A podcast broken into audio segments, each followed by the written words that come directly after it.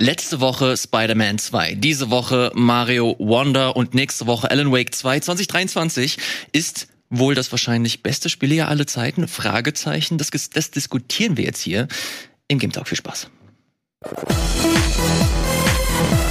Moin moin, hallo, herzlich willkommen zu einer neuen, fantastischen, wundervollen Ausgabe des Game Talks. An meiner Seite der gute Gregor. Hallo Gregor. C'est moi, c'est moi. Hallo, hallo. Und auch an meiner Seite wieder die gute Sarah. Hallo Sarah. Hallo. Sarah hat sich beworben, hier als Stammgast im Game Talk dabei zu sein und ich sag ja. Ich weiß nicht, ob das so war, Elias. Nein. Ich bin gerne hier. Ich war letzte Woche schon hier, aber es, wie du gerade schon angeteased hast, es kommen einfach so krasse Sachen gerade raus. Ähm, und ich wollte letzte Woche über Spider-Man reden und heute über ein Spiel, das jetzt gerade rauskommt, über das wir letzte Woche noch nicht reden konnten, aber jetzt. Ghost Runner 2 ist das, um das mal so leicht anzuteasen. Äh, Sarah hatte die Möglichkeit, einfach äh, coole Spiele anzuspielen und deswegen ist sie ein bisschen häufiger jetzt hier. Äh, freut mich, äh, weil wir so weiter coole Themen im Game Talk besprechen können. Aber nicht nur Sarah hat tolle Sachen mitgebracht, sondern auch der gute Gregor. Gregor, ich habe schon versucht, bei euch hier so eine so leichte Anzeichen von Müdigkeit zu erkennen in euren Augen. Ob ihr vielleicht die ganz, das ganze Wochenende Mario durchgespielt habt. Wie, wie war so, wie war so euer Wochenende? War das Spiele geprägt? Also, um es nicht zu viel vorwegzunehmen, aber ein guter Teil hat schon äh, Mario gehört. Ich musste mich speziell so tatsächlich so ein bisschen ausbremsen, weil es jetzt nicht so viel Mario Wonder vorhanden, als dass man ewig spielen könnte. Deshalb habe ich mir tatsächlich nochmal nur so eine Welt aufgespart. Ja, und wir haben uns ja schön auch schon am Freitagabend getroffen, ja. um eine gute Portion Mario Wonder zu spielen. Ja, erzählt mal, lasst uns da gerne direkt in Mario äh, einsteigen. Ihr habtet äh, letzten Freitag hier auf Rocket Beans TV das große, wie nennt man's? Beans versus. Beans versus, natürlich, wo sich die halbe Belegschaft vor die Kamera äh, trifft und gemeinsam ein Spiel zu, zusammen durchspielt. Und in dem Fall war, war das Super Mario Bros. Wonder. Habt ihr es geschafft? Habt ihr es durchgespielt? Also ich meine, wir verraten ja nicht zu viel. Die Leute haben ja schon äh, das Wunder von Mario Wonder mitbekommen. Eins der krassesten Finales, äh, Finals, die wir hatten äh, mit äh, Timo am Controller. Ja. Äh, also checkt das gerne aus. Es gibt's komplett zu sehen. Aber ja, es ist von vorne bis hinten beendet worden. Es gab, äh, es sind neue Talente geboren worden, sagen wir es mal so. Mittlerweile im Forum, vielen Dank dafür, ähm, schon Zusammenschnitte von Timos Gameplay und den besten Timo-Momenten, ähm, weil Timo vor Timo dem Zochol, Abend, oder was? Ja, okay. weil der vor dem Abend gar nicht so viel mit Jump'n'Runs am Hut hatte äh, und wir ihn da so ein bisschen ins kalte Wasser geworfen haben, sagen wir es mal so. Es war sehr schön. Wir saßen da am Schluss zu zehnt oder so und haben Timo angefeuert nachts um halb eins und ähm, das war ein Geil. sehr, sehr, sehr, sehr cooler Moment. Ich muss dir auch ganz ehrlich sagen, also wenn wir das nicht so in diesem Beans versus Kontext machen wollen, ihr wart mir alle viel zu laut. Ja. Da kommt der alte Mann so, so alle schreien durcheinander, machte so für den Moment war es ganz gut. Ich weiß nicht, ob ich auf die Dauer aus äh, durchgehalten hätte. Ich war am Anfang oder am Ende für ein paar Stunden jeweils da. Die Mitte habe ich dann selbst gespielt, um dann noch mal entspannt selber ein bisschen zocken zu können. Aber äh, ab und an mal, ich glaube, ich muss bis zum nächsten Mario dann wieder auftanken, bis das nächste Hauptmario rauskommt. Sarah, bei dir weiß ich, dass du das im Vorfeld schon mal ein bisschen auf der Polaris ja. äh, gespielt hast. Gregor, wie war's bei dir? Hast du das am selben Abend noch das erste Mal gespielt oder hattest ja. du auch vorher Zugriff? Oder morgen ähm, direkt davor, ist mal direkt der Release ja an dem Freitag gewesen. Aber ich hatte kurz schon mal reingeschaut, um ein Gefühl dafür zu bekommen. Ähm, ich hatte ja bewusst auf der Polaris jetzt äh, die Finger davon gelassen, um mich dann nicht zu viel spoilen zu lassen. Also nicht, dass man jetzt hier von der Story dann zu viel mitbekommt und alles. Aber es geht, es geht ja nicht um die Story von Mario, sondern es geht einfach darum, ähm, die, das Ideenreichtum ist ja das, das, was, was den Titel so ausmacht und äh, wie dich hier jeder Level mit neuen Sachen überraschen kann, Gameplay-Elementen, inhaltlichen Sachen. Und ähm, es war so, dass ich am Morgen gespielt habe, dann bin ich zu Beans Versus gekommen und habe mit den Leuten hier gespielt. Dann bin ich nach Hause gegangen, habe ein bisschen mehr gespielt. Und dann bist du wieder zurückgekommen. Bin ich zurückgekommen, um Beans Versus zu beenden. Dann bin ich nach Hause gegangen, habe Ding an meinem Beamer angeschlossen und bis vier Uhr nachts gespielt. wow. Also ja, ein kleines bisschen Mario ist dabei gewesen. Ja, dann erzähl mal gerne so von deinen Ersteindrücken. Ich erinnere mich, als das, als wir das hier das erste Mal besprochen haben nach der äh, Direct und wir so angetan waren von dem neuen, neuen in Anführungsstrichen Stil mit den ähm, frischen Animationen, den leicht veränderten Style, viel mehr Liebe mhm. zum Detail, schien das zumindest so in den Trailern. Jetzt nach ein bisschen Spielen, wie ist denn so dein dein Ersteindruck? Ja, also ich finde es großartig. Na, also es ist legitim, durchaus in der Diskussion drin für Game of the Day. Es gibt so ein paar Punkte, wo ich dann sagen würde, da kann man sich drüber streiten, hier und da. Aber im Großen und Ganzen, die haben bei Nintendo das, worauf sie abgezielt haben, was du gerade so ausgeführt hast. Also den Stil, den vielleicht einige bei den New Super Mario Bros. Sachen durchaus mal kritisiert haben, der ja so ein bisschen sehr ich will jetzt nicht sagen klinisch, bei einem Mario hört sich das falsch an, mhm. aber die New Super Mario Bros. Sachen waren ja schon in ihrer Denke drin, nennen wir es mal so. Ne? Mhm. So wie die klingen, so wie die aussehen, ähm, immer noch das Unsägliche im Multiplayer, dass das Bild immer anhält, wenn jemand Power abnimmt. Da kriege ich heute noch das kalte Kotzen, wenn ich dran zurückdenke. Das haben die meisten Multiplayer-Sachen dabei. Und das hier, ähm, man kann schon sagen, es ist äh, ein Nachfolger zu New Super Mario Bros., aber mit vielen ähm, so Ideen und äh, ja, Reminiszenzen an viele andere alte Mario-Games. Ich habe Elemente von Mario äh, 2 auf dem Game Boy da drin gesehen. Es hat so ein äh, doch einigermaßen Mario World und Mario 3 Gefühl, wie das so zusammengepackt ist. Ähm, du hast auch New Super Mario äh, oder ähm, Super Mario Bros. 3D World, was die Oberwelt und andere Sachen angeht, wie das so zusammengeschraubt ist. Und äh, es fühlt sich an wie so ein Best of Mario mit, aber lass uns an jedem Level mal gucken, wie wir so ein paar kleine eigenständige Ideen machen. Der Look ist absolut fantastisch. Also ich finde, ich liebe wie dieses Spiel ausschaut und klingt und sich anhört. Und nein, ich persönlich denke nicht, dass die Blumen nerven, wenn diese Diskussion mal da gewesen ist. Wir haben ja die plappenden Blumen mittlerweile, die wir im Trailer gesehen haben. Ich finde ich finde die großartig. Ja, für ab und zu mal, du schaffst es, ja. Oh, das war aber hart, ne? Und so, ne? Wenn die dann zwischendurch mal plappern, ähm, haben das schon ganz cool gemacht und es steuert sich super. Ja, ähm, du hast ein paar interessante Power-Ups jetzt mit dabei, wobei ich sagen würde, mir persönlich gefällt der Elefant am besten. Ich finde die Blasen jetzt nicht so gut, also nicht so krass. Ja, das ist jetzt nicht, wo ich sage, oh geil, endlich habe ich hier das Blasen-Power-Up, wo man so Bubble-Bobble-Style-Gegner in Blasen einfangen kann. Mhm. Und auch hier, wir sehen gerade viele Leute, die dann das, die Videoversion schauen.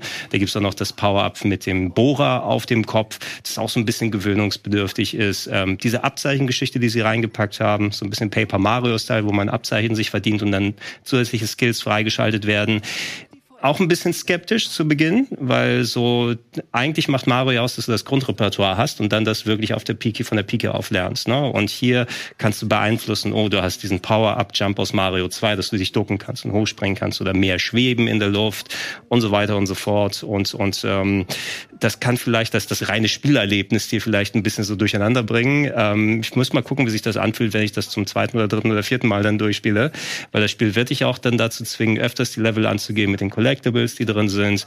Ähm, die Wundersamen wären auch vielleicht nochmal ein Punkt, wo ich ein bisschen kritisieren würde, weil grundsätzlich ist es cool, wie sie den Level verändern, wenn du äh, dahin kommst. Jeder Level hat dann so einen, mindestens einen von diesen Wundersamen und der verändert dann den nächsten Part mit so einem Drogentrip ein bisschen, der das Gameplay mhm. auch nochmal adaptiert. Aber im Grunde hast du dazwischen immer noch die Strecke Level, die auch noch vorhanden ist ohne diesen Wundersamen. Das heißt also, in der Theorie musst du auf diesen Wundersamen gehen und dann durch langweilige Level zurücklaufen ohne den Wundersamen, um den Rest zu erkunden. Und das wären so ein paar Kleinigkeiten, wo ich noch mal ein bisschen äh, so, so kritischer ins, ins Gericht damit gehen würde. Mhm. Grundsätzlich bin ich aber begeistert. Äh, ich würde für mich sagen, wie gesagt, ich habe es für mich jetzt äh, so ein bisschen, also fast alles nochmal selbst durchgespielt, nachdem wir das hier auch auf dem Sender gemacht haben. Eine der Welten habe ich nochmal ausgelassen, um mir nicht zu viel dann vorwechseln. Ich habe das Gefühl, es ist ein bisschen kurz mhm. insgesamt. Äh, das liegt eigentlich auch daran, dass wir mittlerweile ganz andere Sachen gewöhnt sind. Also ich bin vielleicht heutzutage mehr bei so einem Mario Odyssey dabei, muss ich sagen, mit seinem Adventure-Aspekt, weil da hatte ich das Gefühl, da habe ich wesentlich mehr vom Spiel, wo ich mich dann draufschrauben kann und immer wieder was machen kann und sammeln kann. Und das Ding kannst du hier an zwei Nachmittagen komplett durchspielen und sagen, okay, vielleicht wenn ich noch alle lilanen Münzen, die verteilt sind, noch mal holen will, kann ich noch mal ein bisschen extra was machen. Also könnte es da in, in dem Sinne ähm, ein bisschen umfangreicher sein. Und ähm, ja, andere Punkte werden mir noch auffallen, aber ja. oder einfallen. Ich will aber nicht zu viel dann von der Zeit wegnehmen. Ja, das war äh, ein geiler Rundumschlag. Äh, finde ich, finde ich gut. Äh, Sarah, ganz kurz zu dir. Ich kann nämlich bei dir gar nicht einschätzen, wie äh, Jump'n'Run affin du bist, wobei du letzte Woche ja schon eins äh, mitgebracht hast. Wie war so deine Perspektive, als du äh, Mario Wonder gespielt hast? Ich bin eigentlich auch total Jump'n'Run-affin, sowohl jetzt äh, Mario-Teile und eher casualigere Sachen jetzt in der Hauptreihe, als auch letzte Woche haben wir ja so über diese Präzisionsplattformer geredet. Ähm, ich bin jetzt nicht super krass into it wie andere Menschen auf diesem Sender, aber ähm, ich habe schon, seit ich klein bin, eigentlich alle Mario-Teile gespielt, freue mich da auch drüber ähm, und habe da auch ganz gerne ein bisschen mehr Herausforderungen drin. Also ich finde auch, dass Mario Wonder ähm, hat sehr viele Möglichkeiten für Einsteiger und Mario ist absolut eine Familienmarke und für, für alle Altersgruppen da, ne? Ähm, und dafür hat's, das hat äh, Gregor nämlich gerade nicht erwähnt, dafür hat's auch noch mehr Möglichkeiten. Also du kannst dir das Spiel schon auf viele Arten und Weisen einfacher machen, aber es gibt nicht ganz so viele Möglichkeiten, es schwerer zu machen. Es gibt eben diese Fünf-Sterne-Level, die gibt's auch in jeder einzelnen Welt. Ähm, und es gibt Herausforderungen, will da jetzt nicht so viel vorwegnehmen so. Ähm, das macht schon auf jeden Fall auch Spaß und ich habe es auch noch gar nicht zu 100 Prozent durch so.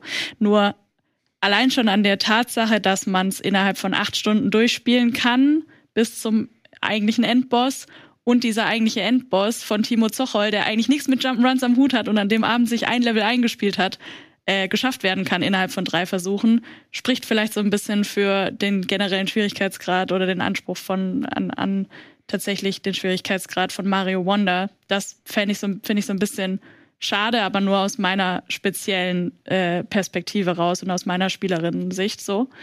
Aber es ist wunderbar. Ich kann alles unterstreichen, was Gregor gerade gesagt hat.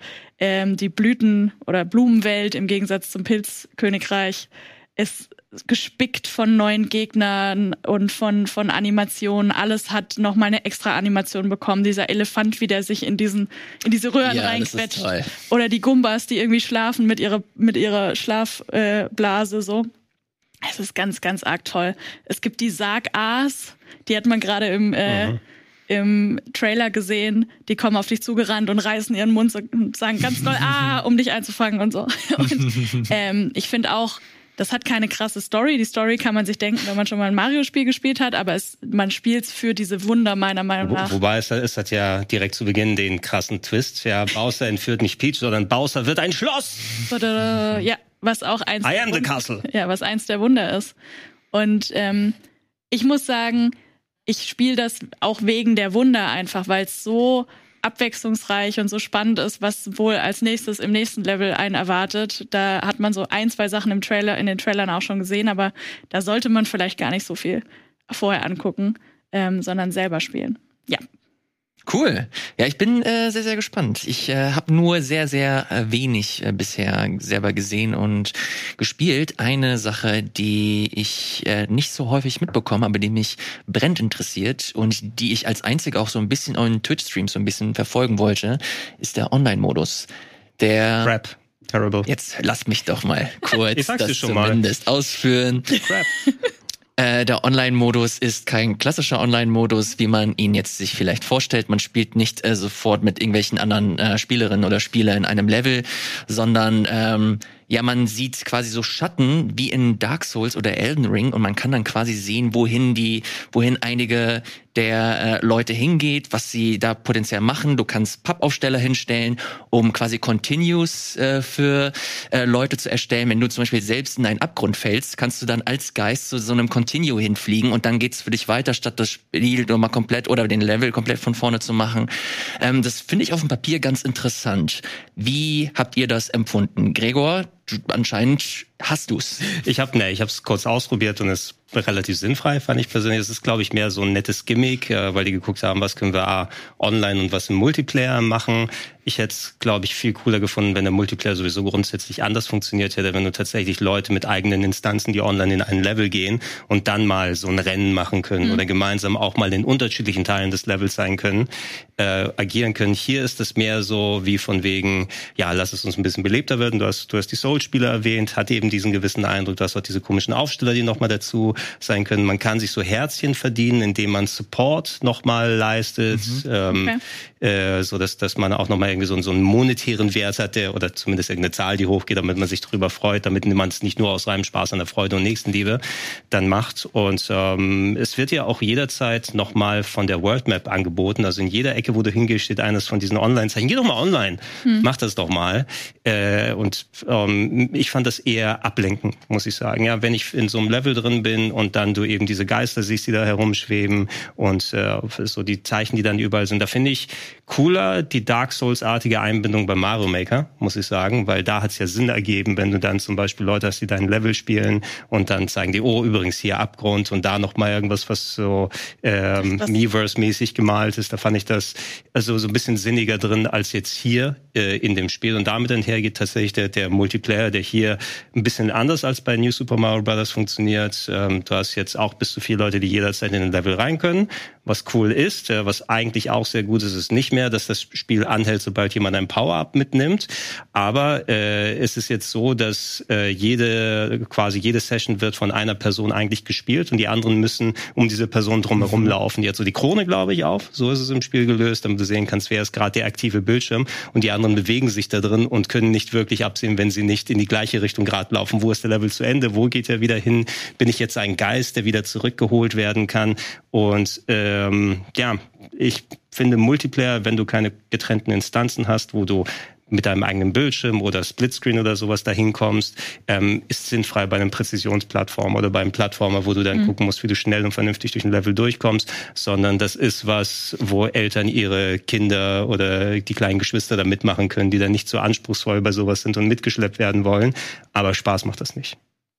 Bevor ich, äh, Sarah, zu dir guck mal ganz kurze äh, Korrektur. Tatsächlich gibt es äh, Races. Also du kannst ja, mit, aber, äh, mit aber es also ich, es gibt Race-Level da drin, aber ich weiß nicht, wie die im Multiplayer funktionieren. Ist es so, dass hast du das Splitscreen oder bist du darauf angewiesen, dass alle im gleichen Bildschirm sind? Das weiß ich tatsächlich nicht, weil ich äh, wie gesagt selber noch nicht zu 100 Prozent Also die, Race, die Races habe ich gemacht. Das können die Leute gerne, die da draußen jeden Hast Level du Friend Races gemacht? Weil sie heißen nee, explizit Friend Races. You host Friend Races by hitting the race block in a course Course in Super Mario Bros. Wonder, Read on to Learn More, bla bla bla. Also okay, das gibt, könnte cool sein. Also es gibt tatsächlich einen Multiplayer-Modus, wo du halt wirklich mit anderen äh, Leuten in deiner Friends-List oder wahrscheinlich in einem Raum, den du erstellst, äh, selber Rennen gestalten kannst. Nur um das, nur damit okay, niemand okay. sagen kann, ähm, ja, das gibt's aber doch.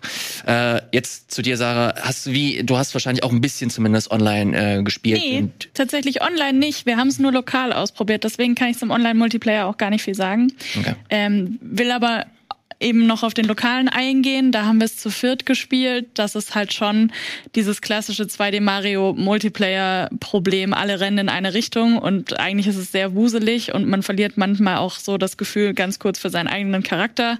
Wo bin ich jetzt eigentlich gerade wieder? Und äh, man fällt runter und ist dann eben der Geist, der dann wieder zurückgeholt werden kann. Das ist jetzt auch nicht unbedingt mein Spielstil.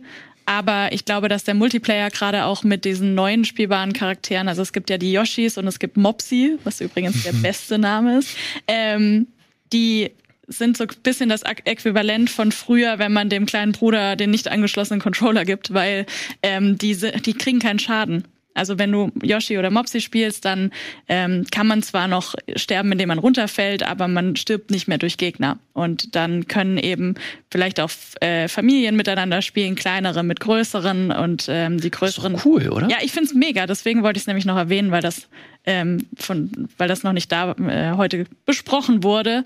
Und ich glaube, das vielleicht so zu zweit oder maximal zu dritt mit zwei Kindern oder so, ähm, ist, glaube ich, für diesen Case ein sehr schönes Erlebnis. Aber ich brauche das jetzt nicht mit vier Erwachsenen, die dann irgendwie in alle Richtungen wieder wollen. Mhm. Also ähm, wenn, wenn, du keine Kinder dabei hast, könnte das, glaube ich, super frustrierend für alle werden, die nicht ja. gerade die Krone aufhaben da. Zumindest war das mein Eindruck, wo wir das hier auch mal, wir haben es bei Beans Versus ja mal in verschiedenen Arten probiert und wir haben mal so eine Vierer-Session gemacht und es war einfach, also Sensory Overload und hat keinen Spaß gemacht, muss ich sagen. Ne? Also ich, ich würde nicht das ganze Spiel persönlich so spielen wollen. Ja, die Geschmäcker sind ja verschieden. Es gibt einige, die äh, sich das als Partyspiel äh, sich ranholen wollen, which is fine, aber es gibt auch andere, die halt einfach Lust haben, äh, diesen Online- oder diesen Community-Aspekt äh, mitzunehmen. Ich finde den auf dem Papier ziemlich cool, wenn ich ehrlich bin, weil ich jetzt auch mittlerweile an dem Punkt angekommen bin, wo ich jetzt nicht unbedingt so ein Riesenlevel nochmal von vorne äh, starten äh, muss, wenn ich gerade irgendwo abgestürzt bin oder so und ich da einen Flagpole sehe, wo ich da einfach hinschweben kann. So, warum nicht? So, wenn ich mir, wenn man mir die Option gibt und es vor allem eine andere Spielerin oder einen anderen Spieler äh, einem anderen Spieler hingestellt wurde, äh, finde ich es persönlich nicht schlecht, was mich dann nochmal äh, motiviert, vielleicht auch ähnliche äh, Aufsteller anzu äh, zu platzieren, zumindest äh, smart zu platzieren, damit, weil du wahrscheinlich auch dann Herzpunkte bekommst, habe ich zumindest gesehen, und das dann quasi deine Gutmensch-Währung ist. Du kannst ja, ja. nix, du kannst nix damit machen. Das zeigt einfach nur, wie hilfsbereit du bist, was ich auch ein bisschen süß finde. Nein, Wir lieben es, die Likes. Endorphine, Endorphine. es, es, zeigt, dass du viel besser im Hilfsbereitsein bist als diese anderen Penner, die das online spielen. äh, was, was denkst du, Sarah, eigentlich? Ich habe nochmal geguckt, du, von wegen, Punkte sind ja jetzt gar nicht mehr drin, aber die nee. haben immer noch sehr viele Zahlen, die man mitbekommen kann, inklusive einer zweiten Währung, die man jetzt für Sachen ausgeben kann, damit man da Ingame-Shops hat. Also jetzt nicht von wegen Monetarisierung, sondern dass einfach du immerhin noch sehen kannst. Punkte waren ja eh relativ irrelevant. Sie haben aber die Leben drin behalten, die eigentlich ja auch recht irrelevant sind. Wenn die auch weg wären, wären wahrscheinlich viel zu wenig Zahlen auf dem Bildschirm. Oder was war dein Eindruck? Ja, ich finde es auch komisch. Also es fehlt ja unter anderem der Timer, was für viele irgendwie cool ja, in ist. gewissen Abschnitten, aber nicht mehr standardmäßig. Ja. Genau, aber genau, der ist standardmäßig nicht mehr da und standardmäßig für, für Erwachsene ist er, glaube ich, eher irrelevant und für, für Kinder dann manchmal sogar frustrierend, kann ich mir vorstellen. Das ist cool, dass der weg ist, außer in eben diesen Wettkampfsituationen. Ähm, das mit den Leben hat sich mir nicht ganz erschlossen, weil du kannst halt Game Over gehen, aber jedes Mal, wenn es uns passiert ist, ähm, kriegst du automatisch von deinem ähm, Prinz Florian heißt der fünf extra Leben. Ich glaube, es kostet, Stelle, ich glaube, es kostet aber diese lilanen Münzen, die du sowieso ausgeben müsstest für extra Leben, meine ich. Ja, aber ja. selbst dann ist es ja, hast du von denen ja auch mehr als genug. Also der Moment, wo du wirklich einen spürbaren Nachteil davon hättest, äh, in dem Spiel schlecht zu sein, der ist schon sehr doll in den Hintergrund gerückt, ja. finde ich. Und das ist jetzt was. Ich ja, weiß nicht, für welche Zielgruppe das sich merkt, das irgendwie einen, einen Unterschied macht. Wenn sie, wenn sie keine Leben drin hätten, dann würde auch die komplette Ökonomie der One-Up-Pilze weg sein. Das, der, der, der klassische One-Up-Pilz ja. würde nicht mehr existieren. Dann würde also vielleicht ein weiteres Element den Leveln fehlen. Ähm, ist, ist das schlimm? Mario Odyssey hat das auch gemacht. Die haben den One-Up einfach wegrationalisiert. Ja, also ich, ich, hätte, ich hätte es nicht schlimm gefunden, muss ich sagen. Es fühlte sich so an, als ob der jetzt Hauptsache der Bildschirm ist nicht zu leer und die Zahlen, die da auftauchen, sollen nicht nur Münzen oder Währungen sein, die du siehst, sondern irgendwas, was vielleicht nochmal greifbar ist. Ja, ich, ich kann, ich kann auf ich kann auf Time Limits und Punkte verzichten. Leben hätte ich jetzt ja. persönlich bei der Art vom Spiel, vor allem mit den Support-Sachen, die du genannt hast, Sarah, dann auch nicht äh, gebraucht. Und ja. ich bin immer dafür, macht die Sachen mehr accessible. Ja, wer nicht also sich äh, bei jeder kleinsten Herausforderung zurückhalten kann und nicht die Easy-Charaktere, also wenn er die dann nimmt, ähm, habt doch ein bisschen mehr Selbstvertrauen und dann sagt, ich verzichte auch auf diese Sachen. Na, ja. Lass die Optionen den Leuten offen, die sie dann auch brauchen. Ja, es stimmt schon. Ich finde halt, ähm, was wollte ich gerade sagen? Ist nicht schlimm. Ich, ich, ich kann, ich, ich kann, ich habe noch einen Punkt. Du kannst äh, gerne noch kurz überlegen. Ja. Und zwar äh, wollte ich ganz kurz zu sprechen kommen bezüglich der äh, Innovationskraft, die dieses äh, Spiel mitbringt. Ich lese sehr oft davon, dass äh, das ein quasi ein neues Kapitel ist für 2D Mario Plattformer. Wenn ich das mit Odyssey vergleiche, ähm, habe ich zumindest bei Odyssey einen viel viel stärkeren Umbruch gespürt, einen sehr sehr stärkeren, ähm, einen sehr sehr stärkeren Abgang von der Klasse klassischen 3D-Mario-Formel hin zu wirklich eine kleine Open World, äh, wo du selbst entscheiden kannst, wo, wie und äh, wann du deine äh, Sterne machst. Und bei Wonder, jetzt abseits von natürlich den tollen neuen äh, Gegnerdesigns, den Animationen, der Stil, das fühlt sich doch schon sehr stark nach Oldschool Mario an.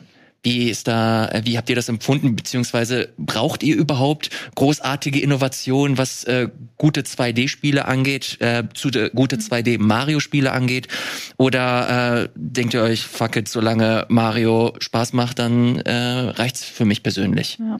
Das Thema passt ganz passt super zu dem, was ich noch sagen wollte, weil ähm, Innovation im Gameplay nicht unbedingt. Also klar, es gibt viel neue Gegnerstrukturen und diese Wunder und so, aber ich finde, du merkst halt gerade an dem, wie kurzweilig und mit wie viel du optisch und akustisch beballert wirst, dass es ein neues Mario für eine neue Zielgruppe ist. Also so dieses, die Innovation ist ja in diesem, wie viele ähm, wie viele Währungen gibt es, wie oft bei jeder einzelnen Sache, die du, auf die du drauf hüpfst, kommt, gut, ausgezeichnet, fantastisch, das kannst du alles nicht ausschalten. Du bist ja die ganze Zeit mit Reizen ähm, voll geknallt. Und das war für mich so das Zeichen für, wir sind in der neuen Ära mit 2D-Marios, weißt du? Also hm. ähm, für mich braucht's bei einem guten 2D-Mario gar nicht so viel Innovation. Ich habe Mario Odyssey auch super genossen und bin auch sehr gespannt, was da im 3D-Bereich als neues Ding so kommen wird, hoffentlich bald, irgendwann mal mit. Nintendo. Ähm, aber ja, nö, für mich passt das völlig, äh, wie sie es jetzt gemacht haben, recht klassisch, aber eben gefühlt für eine neuere Zielgruppe, ja. Mhm. Ich hätte persönlich nichts gegen ähm, eine Adaption im Gameplay gehabt in der Form. Ähm, bei Mario Odyssey war ja, ja Cappy hieß er, ne? Das transformative Element, der hat das Gameplay nochmal nachträglich verändert und wie du durch die Level da gehst, wie du auch dein, dein Traversal und die ganzen anderen Sachen machst. Und sowas ist in der Form nicht wirklich vorhanden in Mario Wonder. Die haben eben geguckt, wie können wir schön das klassische Jump'n'Run nochmal mit den kleinen Neuerungen, die wir dazu gepackt haben. Und ich zähle jetzt nicht sowas wie einen Elefantenanzug und die anderen Sachen als transformative Elemente. Du läufst immer noch durch die Level und machst dann deine Präzisionssachen oder ab und zu wirst du mal in den Special Worlds gefordert mit, äh, wie gut kannst du eigentlich die Walljumps und wie schlecht kannst du sie.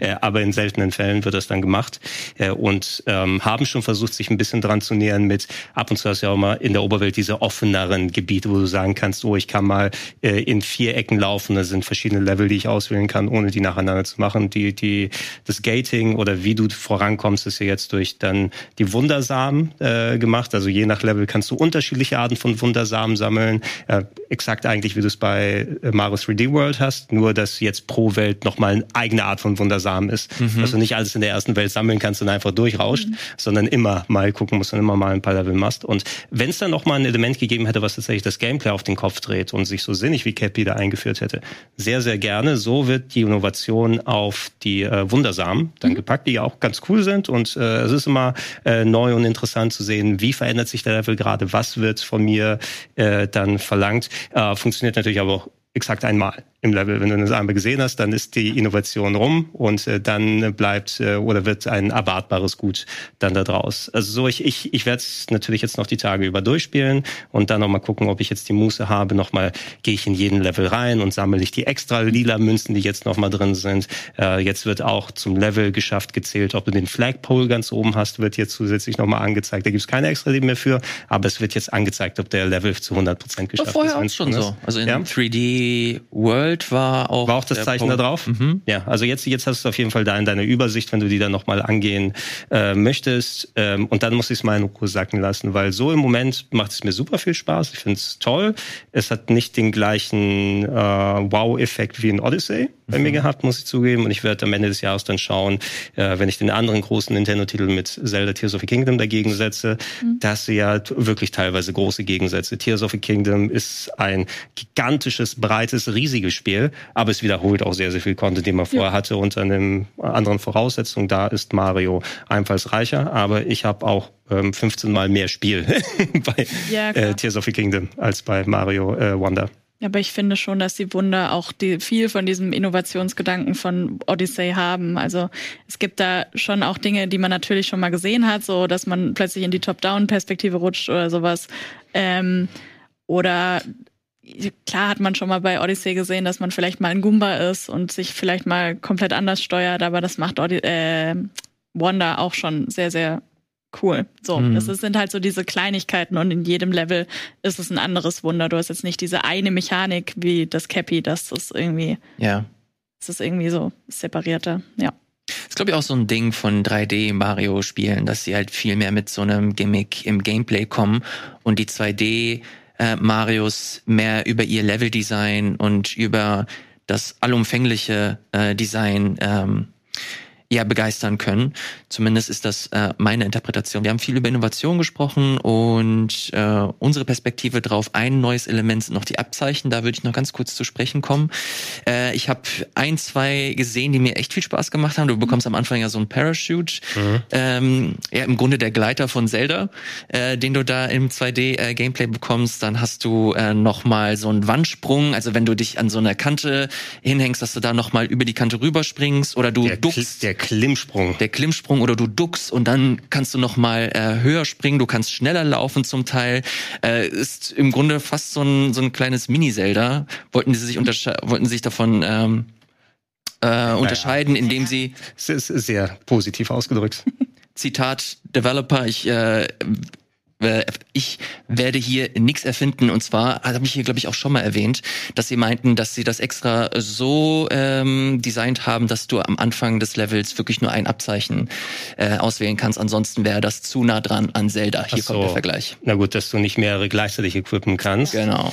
Ähm, Aber wo da wirklich die Inspiration lag, es gab ja auch viele von den Dingen, die du gerade beschrieben hast, gab es ja in früheren Mario-Teilen auch schon. Du hattest auch das Cape, du hattest auch schon verschiedene Sprünge, du hast jetzt auch wieder diesen Aufladsprung nach oben Gruppen und solche Sachen.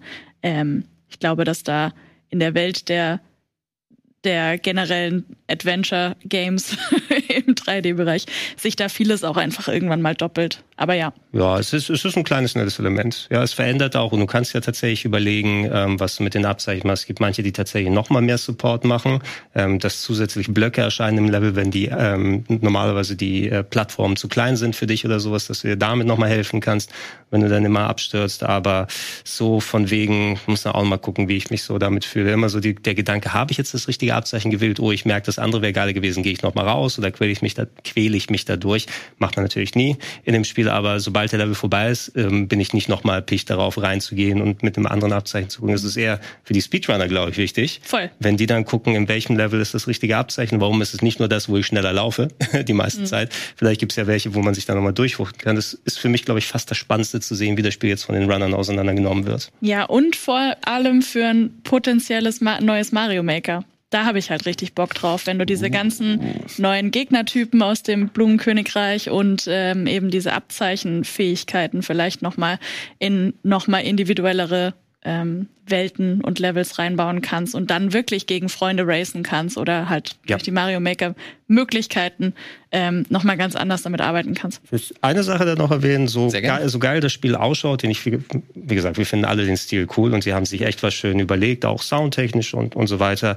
Ähm, ja, das war natürlich schon immer so, wenn du Mario in seiner ganz kleinen Ausgabe hast, dass der dann so wie zusammengeschrumpft aussieht, aber hier sieht es echt aus, als ob er in der Schrottpresse gewesen wäre. also es sieht, ich, ich, also ganz ehrlich, äh, haben sie vielleicht dann bewusst dann einfach ein großes Modell genommen und runtergedrückt. Das sieht so ganz weird proportioniert aus, finde ich in dem Fall. Es ist nicht viel anders wie früher, aber der kleine Mini-Mario wirkt für mich dann doch super weird. Mhm. Auf eine gewisse Art. Letzter Punkt. Ähm, äh, Im Vorfeld gab es sehr viel Diskussion rund um das Thema neuer Synchronsprecher. Äh, Charles Martinet ist weg. Wir haben einen neuen Mario-Sprecher. Ähm, Habt, ist das euch irgendwie positiv oder negativ aufgefallen oder hättet ihr das nicht mal gemerkt, wenn man das euch vorher nicht gesagt hätte? Dadurch, dass ich es nie, also ich habe es einmal auf der Messe und ich habe es hier bei Beans vs. gespielt, da ist mir das nicht so groß äh, ins Gewicht gefallen, weil ich es einfach nicht so krass mitbekommen habe.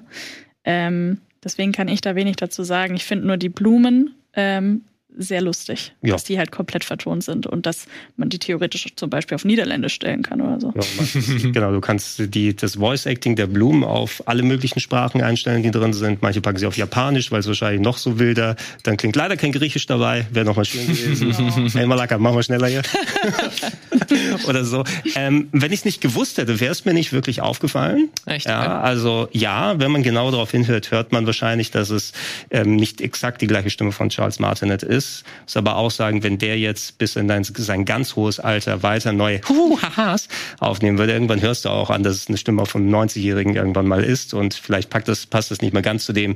Wie alt soll Mario sein? 25? Irgendwie sowas war das offizielle Alter, was sie mal genannt. Irgend, irgendjemand hat mal bei 25? Nein. Ange angeblich. Nein. Ich meine, angeblich soll Mario Anfang 20 sein. Das kannst so. du nicht einfach so droppen. Ich drop's ja nicht, ich hab's ja gedroppt. du behauptest ja? das einfach. Ähm, da ist es mehr, dass äh, viele aufregen Um, um wenig gemacht wurde. Ähm, je nachdem die Situation muss man natürlich dann nochmal ermitteln, genau, äh, wie ist eigentlich jetzt Charles Martinet da rausgekommen. Der wollte ja eigentlich dann länger Voice acten. Er hätte es bestimmt auch noch eine Zeit lang weitermachen können. Aber in Richtung Zukunftssicherheit, das wird dem typischen Style nicht abträglich. Und den neuen sprechen sie haben, weiß auch nicht mehr, wer das ist. Ich habe jetzt nicht im Abspann oder so Kevin Afghani heißt er, ist 26 Jahre, relativ jung und ist der neue genau Sprecher. Genau so als Mario. der neue Sprecher von Mario, Luigi und, und Co. Also so eine, so eine Klischee-Mario-Ding kriegen viele hin, würde ich sagen. Nicht um das, das, Talent von Herrn Afghani dann zu schmälern oder so, aber Juhu, das, das, kann jeder machen. ja. 60 Euro kostet die Nummer exklusiv für die Nintendo Switch. Ist das 60 Tacken wert? Ja, also muss man sich am Ende dann auch nochmal drüber nachdenken, dass man nicht zu viel verglichen mit anderen Spielen zeitmäßig damit bekommt, was man damit verbringen kann. Ähm, ich weiß nicht, wie spaßig ist es, das X-Fach nochmal durchzuspielen. Oder ähm, wenn du Familie hast, natürlich umso mehr. Dann kannst du es mit, mit Kindern, mit anderen Leuten dann so weiterspielen. Aber für mich alleine ja, weil es einfach ein geiles Mario ist. Ich hätte mehr was von Odyssey und den anderen Sachen.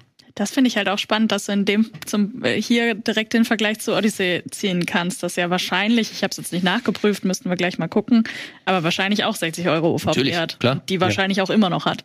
Dementsprechend. Das ist ein Nintendo-Spiel, ich gehe sehr äh, Ja, ja, deswegen. Und dementsprechend hast du hier dann wahrscheinlich schon einfach weniger Mario im Paket äh, im Vergleich zum Odyssey, äh, zu Odyssey für denselben Preis. Ja. Aber ich finde, es lohnt sich. Trotzdem. Ja, so, so oder so. Also von mir aus, ich hätte gerne die doppelte Länge haben können, ganz Absolut. ehrlich. Ne? Also mehr Level in den Welten. Ähm, wenn es so die, die ganzen Jahre gebraucht haben, um die Level so durchzuschleifen, wie es ist. Ja, das merkt man ja auch an, dass da sehr viele Arbeit da reingegangen ist. Sehr gut, wenn sie mehr hinbekommen hätten, hätte, hätte ich mich nicht beschwert. Und du hast ja in den Jahren immer dann Revivals bekommen von wegen, okay, jetzt gibt's Super Mario 3D World mit Bowser's Fury als so ein kleines Gedankenspiel, wie das jetzt für auch, da habe ich auch länger dran gespielt, muss ich sagen, als jetzt Mario äh, Wonder ich sitzen werde. Und äh, wenn das nächste Mario-Spiel dann eher Bowser's Fury-Style mit einer Sandbox, mit einer Open World komplett dann ist, dann können wir sehr gespannt drauf warten. Absolut. Äh, der Mario Train, der wird auch jetzt fürs Erste nicht stillstehen. Nächsten Monat äh, kommt schon das nächste Spiel mit Mario RPG. Ist das das nächste Ding, das ihr Day One euch anschauen werdet? Nö. Da hab- bekomme ich einmal hier. Hm? Es kommt viel zu viel raus. Und, äh, Du passt RPG erst mal, Sarah. Ja, das gibt's ja auch noch im, also das Original gibt's ja auch noch schon noch für die Switch, ne? Ja. Ähm, Für das äh, Nintendo Für Online. Ja. Ist es, oder Dingsbums. ist es in Switch Online? Ah, Ich Ja, den ist über, es. wahrscheinlich, ne? ist es, ich angespielt. das Ich, noch hab's nicht durchgespielt, aber ich hab's angespielt. Ich hab's damals, als es rauskam, verpasst tatsächlich. Ähm, Gregor, du wirst es dir anschauen. 100 Pro. Da lasse ich auch andere Sachen liegen für. Also, ich meine, Alan Wake 2 kommt jetzt erstmal. Ja, ich habe noch ein paar Sachen, die noch auf Halde liegen. Äh, andere Spiele, über die wir heute noch sprechen werden, haben sich tatsächlich jetzt noch mal ein bisschen da reingemogelt. Aber äh, November, also da sehe ich wenig für mich, was jetzt äh, Mario RPG wegstoßen wird. Oh, ich habe noch so viel zu tun. Oh Gott, oh Gott, oh Gott. Okay, hier äh, werden uns definitiv nicht die äh, Themen ausgehen. Hier haben wir noch ganz schön viel auf der Liste. Vorher gibt es aber noch mal eine ganz kurze Pause. Wir sind gleich zurück hier im Game Talk.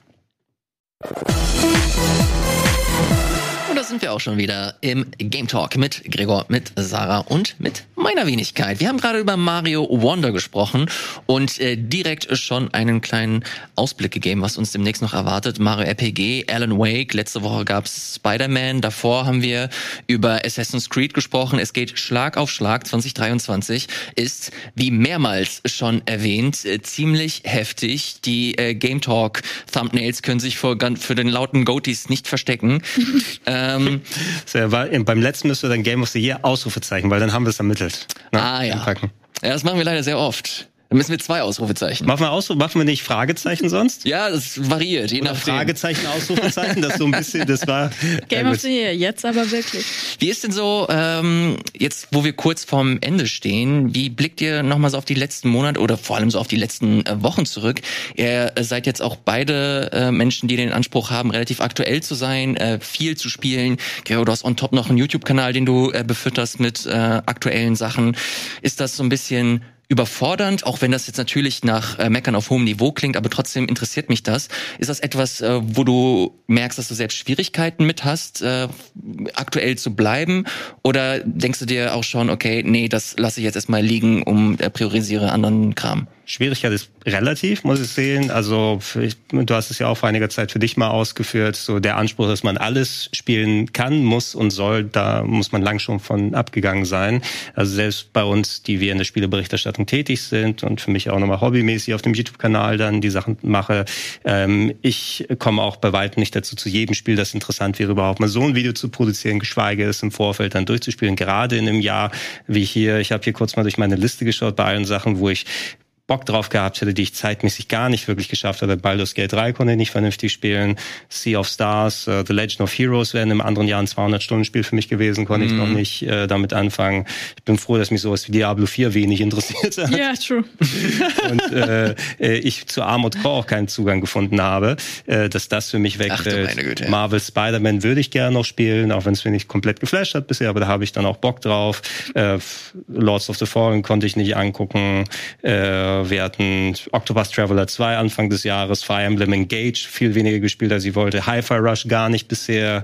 Forspoken war Anfang dieses Jahres noch. Sehr gut. das fühlt sich an wie drei Ah. Jahre. Äh, ich äh, zum Beispiel hätte ich auch gerne bei Chia mehr reingeschaut, wenn ja. ich erinnere, das ähm, neukaledonische Action-Adventure. Äh, Persona 5 Taktika kommt jetzt demnächst. Das Bayonetta Origins hätte ich tatsächlich Bock gehabt. Kam ja vor ein paar Monaten raus, dieses Top-Down-Game, ja. äh, Bayonetta-Universum. Also man sieht alleine hier, bei den Sachen, die ich jetzt genannt habe, und ganz zu schweigen, was noch rauskommen wird. Ähm, ich mache das so für mich, also das, was ich hier auf dem Sender mit abbilden kann, was so vom Interesse ist und wofür ich hier meine Arbeit mit benutzen kann. Ich habe ja auch die anderen Formate, die ich vorbereite. Da kann ich die Synergieeffekte dann schaffen. Ich spiele ein Spiel äh, und da kann ich auf dem Sender meinen Content hier machen vielleicht noch mal ein Video nebenbei oder so.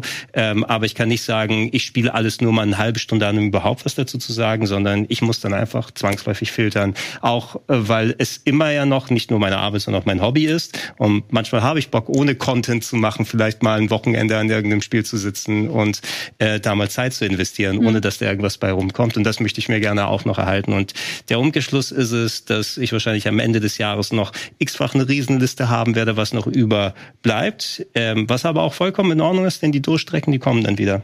Ja, das glaube ich auch, ehrlich gesagt. Ich sehe das ganz ähnlich wie Gregor. Ich habe einen unfassbaren langen Katalog an Spielen, die dieses Jahr rausgekommen sind, die ich auch mhm. noch zu null Prozent gespielt habe, die ich super gerne spielen wollen würde. Ähm, aber dieses Jahr war einfach echt, echt krass und auch äh, arbeitstechnisch irgendwie für mich sehr gut ausgelastet und dann hat man auch noch nach der Pandemie, auch diesen Sommer gefühlt, noch sehr viele Dinge nachgeholt, äh, privat, die man lange nicht machen konnte. Das heißt, man war unterwegs und auf dem Festival und hier Freunde, die nicht in der Stadt sind und da. Da kommt man eigentlich auch, sogar als jemand, der das beruflich macht, ist es unfassbar schwierig, da auf im aktuellen Stand zu bleiben. Es ist quasi, also so zu 100 Prozent ist es sowieso nicht möglich, aber selbst zu dem Stand in den Feldern, die ich gerne abdecken würde, weil die mich nochmal extra interessieren und auch hobbymäßig interessieren, schaffe ich es aktuell nicht. Ich habe mir jetzt für die Weihnachtspause Baldur's Gate 3 hingelegt. Ja, ich auch. Weil keine Chance. Ich habe es zu Release installiert. Herzlichen Glückwunsch. äh, 100 Gigabyte. Aber das war's. Ich habe es noch nicht angefangen, weil ich mir dafür super viel, also weil ich mich auf diese da einlassen will so und ähm, das genießen möchte, weil es so unfassbar krass sein soll. Ja, aber das geht halt nicht mal eben so nebenbei. Und das ist schwierig. Andreas ist ja hier ab und zu mal äh, Gast im äh, Game Talk und ich finde, deswegen äh, kommt äh, er tatsächlich auch draußen immer ganz gut an, weil er so dasselbe Mindset hat wie viele Leute im Publikum, die sich vielleicht nicht jobmäßig jedes Mal äh, direkt zum Start das äh, neue Spiel holen müssen oder spielen müssen, in Anführungsstrichen, um halt eben aktuell sein. Und dann kommt er hier an und erzählt von Hitman, das vor drei Jahren Jurassic, rausgekommen Jurassic ist. Park. Oder Jurassic Park. Ähm, ich finde, dass das eine Mentalität ist, die man durchaus immer mal wieder unterstreichen äh, kann hier äh, im Game Talk. Vor allem, wenn man, wir reden halt primär über aktuelle Sachen, aber das soll primär so ein Informationsservice ähm, oder Charakter haben und nicht irgendjemanden dazu pushen, äh, das neue Spider-Man oder das neue Mario unbedingt äh, kaufen zu wollen. Lasst äh, in der lasst liegen. In der Regel ist es immer besser, sich die Spiele später zu kaufen. A, weil sie günstiger sind oder B, weil Bugs behoben wurden, die zum äh, Start noch nicht äh, gefixt worden sind. Von daher ist man in der Regel immer auf der richtigen Seite. Aber wenn man halt eben Lust hat und äh, sich zum Start die äh, tollen neuen Sachen holen will, dann ist der Herr Game Talk halt eben da, hm. um halt darüber unter anderem zu berichten. Aber nicht nur äh, darüber. Wir reden hier sehr oft darüber. Äh, die Thumbnails sind unsere Zeugen, dass das ein tolles Spielejahr ist. Aber gleichzeitig ähm, muss man auch immer wieder Kontext äh, zeigen, was so abseits äh, von den tollen shiny Releases äh, passiert. Wir können mal ganz kurz hier auf meiner auf meinem Laptop gehen. Da gibt es äh, tatsächlich mittlerweile eine ganze Website, videogamelayoffs.com, die alle Layoffs, äh, die alle Kündigungen Krass. in der äh, Gaming-Industrie mal zusammenfasst. Und erst heute äh, wurde bekannt gegeben, dass ein äh, PlayStation Support Studio auch wieder äh, Leute kündigen musste, obwohl Spider-Man auch heute eine Headline äh, das das schnellst verkaufteste Sony-Spiel aller Zeiten ist mit 2,5 Millionen innerhalb weniger äh, Stunden, ich glaube 24 Stunden was eine Wahnsinnszahl einfach ist. Und äh, trotzdem hier und da äh, wir nicht hier und da, sondern mittlerweile auch einfach regelmäßig und täglich wir davon hören, dass super talentierte Devs ihre Jobs verlieren, mhm. weil große Publisher noch größere, bessere Zahlen äh, schreiben wollen, weil Epic unbedingt ins Metaverse äh, möchte und da ihren Investoren ganz tolle Sachen präsentieren will. Schnitt 900 Leute oder 800 Leute verlieren ihren Job. Bandcamp wird äh, zerschlagen. Ähm, das ist zerschlagen, ist so verkauft, oder? Es wird verkauft, ja, aber zerschlagen wer, im Sinne wer, von... Wer, wer sie zerschlagen, da gibt's Kloppen. Im Sinne von äh, wirklich Gewerkschaftsmitglieder werden einfach gekündigt, so aus dem, äh, aus dem Nichts und so weiter. Also man muss, wie ich finde, also gerade wir, die immer davon sprechen, was für ein tolles Spielejahr wir hier eigentlich haben, äh, so toll ist es äh, insgesamt leider dann äh, doch nicht, wenn man diese Zahlen vor Augen führt. Man kann natürlich darüber diskutieren, ey, das sind zwei verschiedene Dinge, aber sind es das wirklich? Es ist ähm, ja, das lasse ich einfach so in den, äh, in den Raum und jeder kann das so selbst für äh, sich interpretieren. Wie äh, siehst du das zum Beispiel, Gregor? Ich würde es nochmal aufgreifen. Also ich finde schon, das sind zwei unterschiedliche Dinge, nicht in der Form von wegen, oh, ähm, weil wir entsprechend äh, über unsere Spiele, die wir gerne sprechen, dann groß und ausführlich sprechen und diese Spiele ja was rein spieletechnisch wirklich ähm, mit den, den besten Output hat, den du wirklich seit den letzten zehn plus Jahren oder sowas hattest in der, in der Masse hier. Können wir auch gleich nochmal über, warum das eigentlich so ist oder warum das gerade so so zusammenhängt. Ähm, aber das heißt natürlich nicht, dass du dann gar nicht im Blick hast, gerade wenn wir auch über Industrie und anderen Sachen reden, wie es gerade aktuell läuft. Du hast ja das Wort Investoren und andere Sachen genannt, gerade wenn viele solcher Firmen dann so publicly traded sind und ganz andere Ansprüche haben, ähm, was deren nicht nur Verkaufszahlen angehen, sondern was wollen sie eigentlich konkret damit erreichen mit von wegen der Output der Spiele ist da, die verkaufen sich so oder so, aber müssen wir uns trotzdem noch mal gesund schrumpfen, um unseren Aktionären noch mal einen besseren Gegenwert zu bieten anbieten, weil wir wollen ja alle wachsen, wachsen, wachsen, wachsen, ähm, ist ein Resultat zum Beispiel und ähm, der, wie gesagt, da, da, da will ich das Feld auch eher den Journalisten dann überlassen, die tatsächlich diese Sachen dann auch äh, konkret analysieren und schauen, was ist eigentlich das Resultat? Ist es etwa ähm, so zu Pandemiezeiten, wo dann einfach sehr viele Leute da nochmal angestellt wurden und in die Firmen reingeholt wurden und dann per Remote solche Sachen zusammengebaut haben und jetzt kriegen wir nicht nur mehr die Spiele, die in der Pandemiezeit entstanden sind, sondern der aufgeblähte Apparat dieser Firmen, die sich dann wieder zusammenschrumpfen und dann sagen, oh, jetzt brauchen wir euch alle nicht mehr, jetzt, jetzt äh, schmeißen wir euch hochkant dann raus kommt das irgendwie mit einher als so, so, eine, so eine doppelte Folge, die da ist. Und in den Diskussionen gehören beide Parts mit rein, wenn man über ein Spielejahr dann sprechen will. Aber ich finde trotzdem, dass man eben so eine gewisse Trennung dann da haben sollte, weil einerseits sprechen wir über Spiele, andererseits das, was die Spieleindustrie dann konkret macht und wie hast du den Effekt dann untereinander. Und äh, niemand, der sagt, ich finde Mario Wonder geil, ähm, äh, sagt gleichzeitig automatisch, ich finde es so geil, dass mir total egal ist, dass die Leute bei Nintendo entlassen werden und andere Geschichten. Mhm. Nö, das ist ja, glaube ich, auch für den äh, durchschnittlichen Spieler oder Spielerin eigentlich fast nicht relevant. Also wer beschäftigt sich so tiefgehend mit der Herstellung von Videospielen wie Menschen, die da schon sehr spezifisch drin interessiert sind oder jetzt auch Menschen, die es wie wir beruflich machen. So, als ich vor zehn Jahren mir das neue Wii-Spiel, keine Ahnung, gekauft habe, da hatte ich auch noch keine Ahnung, wie diese ganzen Strukturen sind. So. Und ähm, was ich dazu noch sagen wollte, also das, was Gregor gesagt hat, kann ich total unterstreichen. Aber wenn man ähm, man, eigentlich ist es so ein kleiner Blick in die Zukunft für diese Studios, aber es betrifft sie ja jetzt schon, weil Videospielentwicklung ähm, für die Spiele, die in Zukunft rauskommen, ja jetzt schon stattfindet und auch da sieht's düster aus. Also Spieleförderung, wenn man sich gerade vor allem den deutschen Markt nochmal explizit darüber haben wir noch gar nicht geredet. Wir haben jetzt sehr viel international geredet, aber auch in Deutschland sieht's immer schwieriger aus. Auch in Deutschland erreichen uns gerade wöchentlich quasi Meldungen, dass äh, auch sehr etablierte und langjährige und erfolgreiche Studios ähm, ihre Entwicklerabteilungen ähm, oder generell ganz schließen so. Und ähm, die anderen, die gerade neu in die Branche kommen, vielleicht aus dem Studium kommen, vielleicht gerade eine Firma gründen wollen, die haben kleinere Förder Fördertöpfe oder gar keine Fördertöpfe mehr im Moment und die sind jetzt gerade auf Suche nach Publisher, aber alle sind gerade auf Suche nach auf, auf Geldsuche de facto. Mhm.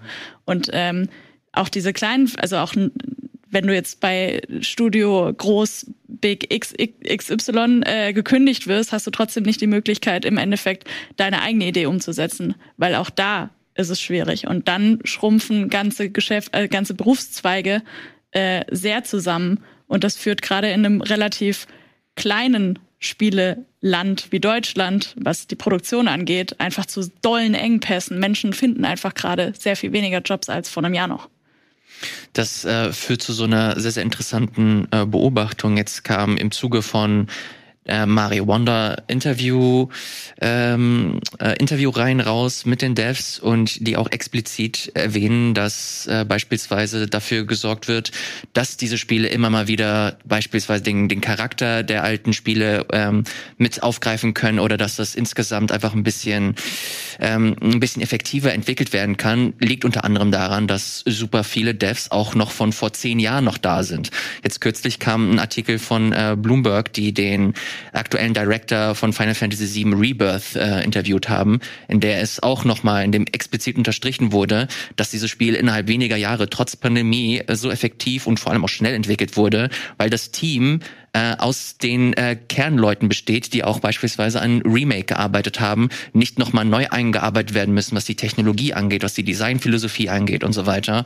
Und so gleichzeitig davon profitiert werden kann, dass Leute eben gehalten werden, dass nicht äh, unmittelbare und explizite äh, Vergrößerung und ähm, Expansion äh, äh, angestrebt wird. Ist natürlich witzig, gerade jetzt bei äh, Square Enix und Nintendo die Beispiele zu nennen, die auch ähm, publicly traded sind.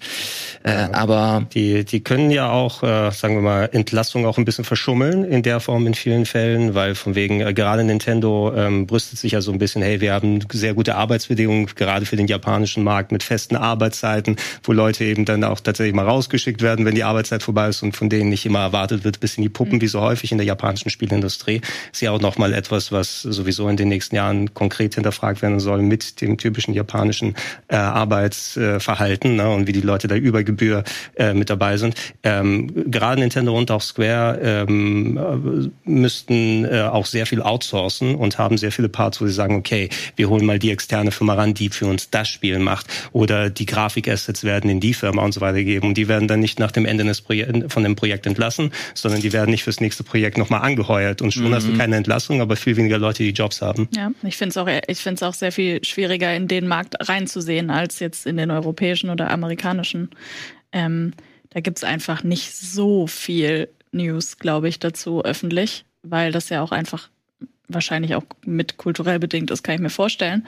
Ähm, aber was du gerade auch angesprochen hast, ist dieses ganze Min-Max-Thema. Also ich glaube, also Crunch ist nicht nur ein japanisches Thema, gar nicht, auf gar keinen Fall, sondern ich würde das, ähm, also ich weiß schon, wo, wo dein Argument herkam, so, aber ähm, die ganze Spielebranche berichtet und immer wieder von, von krassem Crunch. Und ähm, wenn alles gerade auch in schlechten wirtschaftlichen Zeiten auf diesem Min-Max-Prinzip irgendwie aufgebaut ist, wenn du immer mit dem minimalen Geld, mit maximalen ähm, Aufwand und mit äh, Menschen, die eigentlich gerade am, am äh, Limit laufen arbeitest, dann hast du halt auch einfach eine höhere Fluktuation in diesen Unternehmen und dadurch hast du genau dieses mhm. Problem, dass du eigentlich immer nur dabei bist, neue, unerfahrene Leute einzuarbeiten, die, ähm, die, die es dann richten sollen.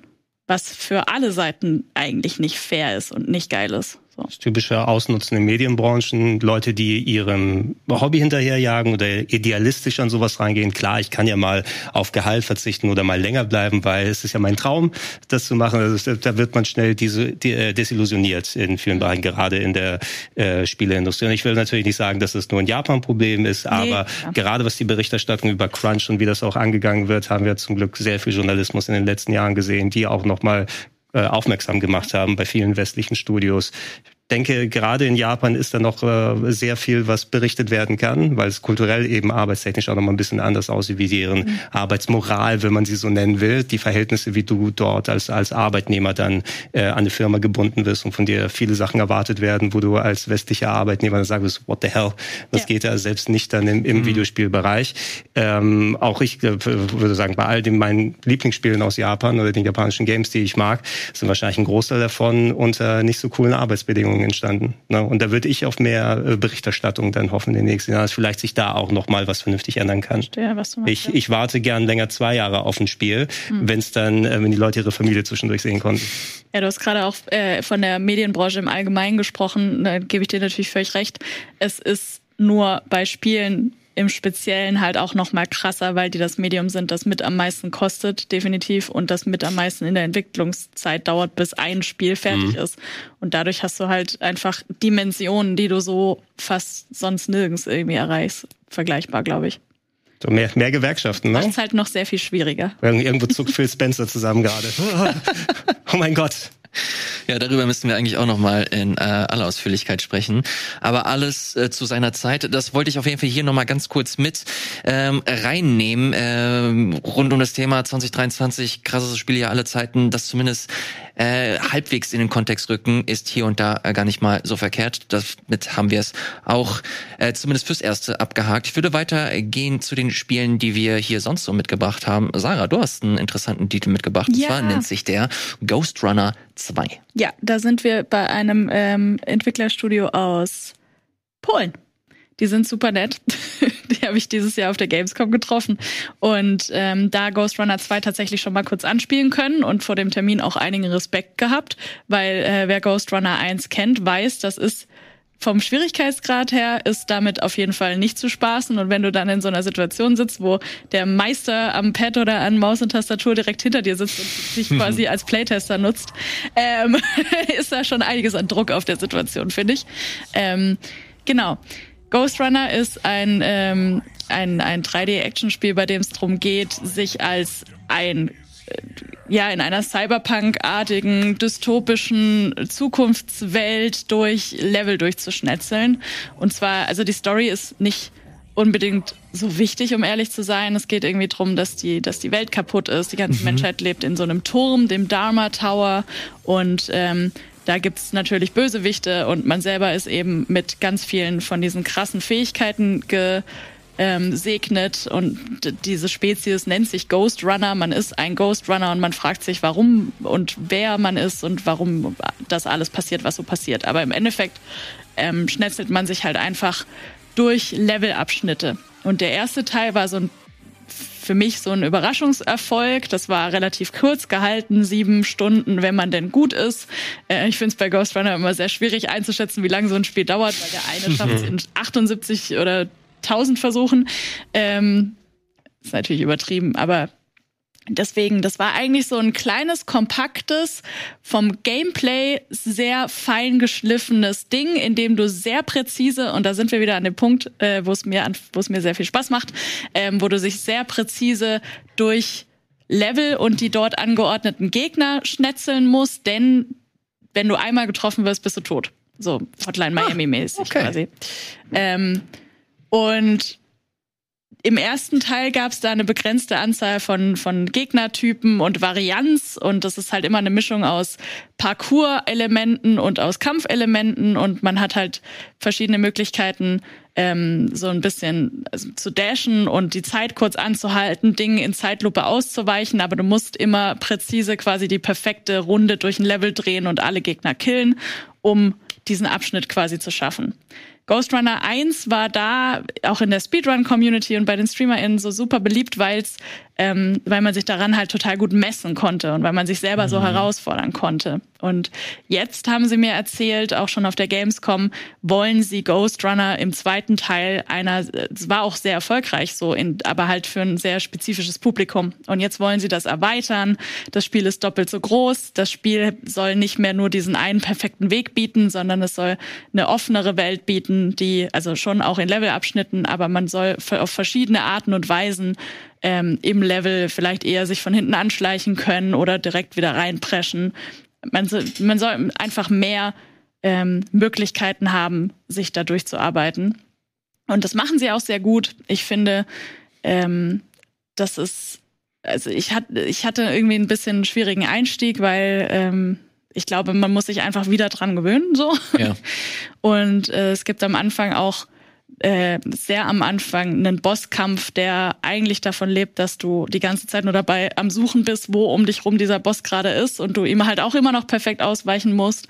Das war schon ähm, sehr viel am Anfang, aber jetzt nach so ein paar Stunden habe ich das Gefühl, wieder total drin zu sein und mich zwar selber oft zu verfluchen, weil ich denke, eigentlich, eigentlich Finger müsste doch genau das perfekt umsetzen können, was das Gehirn sich dabei denkt. Ähm, aber dann ist man halt schon wieder tot. Und das ist sehr cool. Ähm, es gibt jetzt die Möglichkeit zu blocken. Es gibt jetzt die Möglichkeit, ähm, einzelne Items wie, eine, wie so Shurikens, die man werfen kann ja. und so. Das muss man aber theoretisch alles nicht nutzen, um ähm, man kann theoretisch sich das wieder so schwer machen wie am Anfang. Man hat aber eine breitere Varianz drin. Und das ist, ähm, es gibt noch ein Motorrad, das habe ich vergessen. Ja, das haben das wir gerade schon im, gesehen. im Trailer gesehen. Es gibt noch so Motorradpassagen, äh, in denen man natürlich noch schneller ist, in denen man noch perfekter und äh, Sachen ausweichen muss und auch im äh, teilweise in so Tunneln an, an der Decke und so. Cool. Und ähm, ich habe es nicht durchgespielt, da bin ich jetzt gerade noch dran. Ich bin sehr gespannt, was es noch zu bieten hat. Ich habe es auch noch nicht auf dem PC gespielt. Da soll es nach Release dann auch Raytracing haben und mega geil aussehen. Das kann ich aber noch nicht bewerten. Und ähm, ich fand's toll.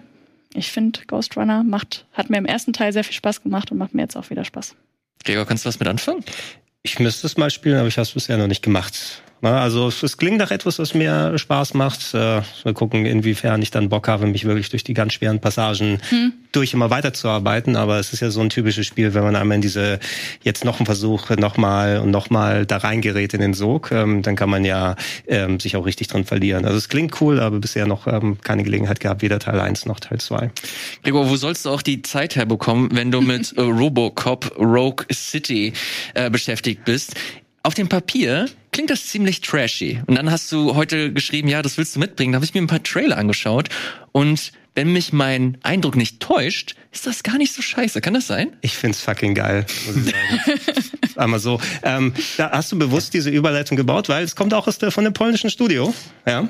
Äh, Robocop Rogue City, äh, Teon, glaube ich, heißen die. Die haben vor einigen Jahren Terminator Resistance gemacht, was bei vielen Leuten auch als äh, ziemlich interessantes Lizenzspiel hängen geblieben ist. Ähm, die hatten auch ganz früher, also ich habe mich mal ein bisschen durch die Wikipedia-Seite durchgelesen, die gibt's wohl schon seit sehr vielen Jahren und haben früher dann so ähm, viel Lizenzmassenware für Handhelds und so weiter gemacht. Unter anderem auch das unsägliche Rambo-Videospiel, was vor vielen Jahren rausgekommen ist, oh dieser Lightgun-artige Shooter, der nicht so besonders gut gewesen ist. Aber anscheinend ähm, haben die dann äh, nochmal ähm, aufgestockt oder zumindest was äh, deren eigenes Investment in Spiele angeht. Die haben eben mit dem Terminator Resistance ein gutes Lizenzspiel vor einiger Zeit abgeliefert und machen jetzt mit Robocop äh, Rogue City ja ein Sandbox-Ego-Shooter mit Open-World-Elementen, ähm, und sehr viel Liebe und Reverenz gegenüber dem Robocop-Franchise, was natürlich, ich meine, als Marke, Robocop kam 1987 raus, ist jetzt schon ein bisschen länger her, hatte dann aber ähm, nicht nur einen sehr eigenständigen Style, sondern war auch äh, ja, ein typischer